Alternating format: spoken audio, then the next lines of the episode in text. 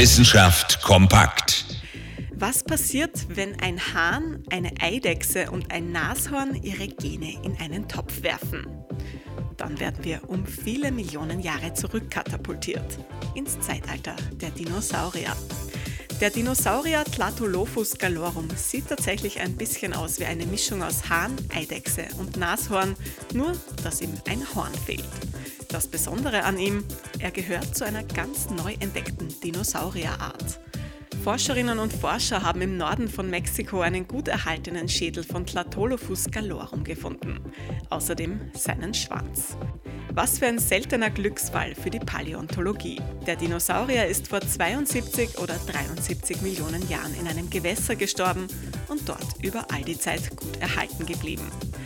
Was wir sonst noch über die neue Dinosaurierart wissen? Tlatolophus galorum gehört zu den Pflanzenfressern und der Kamm auf seinem Kopf ist über einen Meter lang. Er scheint auch zur Kommunikation benutzt worden zu sein. Der Kamm funktioniert nämlich wie eine integrierte Trompete. Fassen wir also zusammen. Tlatolophus galorum ist eine Mischung aus einem Hahn, einem Nashorn ohne Horn, einer Eidechse und noch dazu einer Trompete. Ganz schön exzentrisch, die neue Dinosaurierart. Interessante Themen aus Naturwissenschaft und Technik.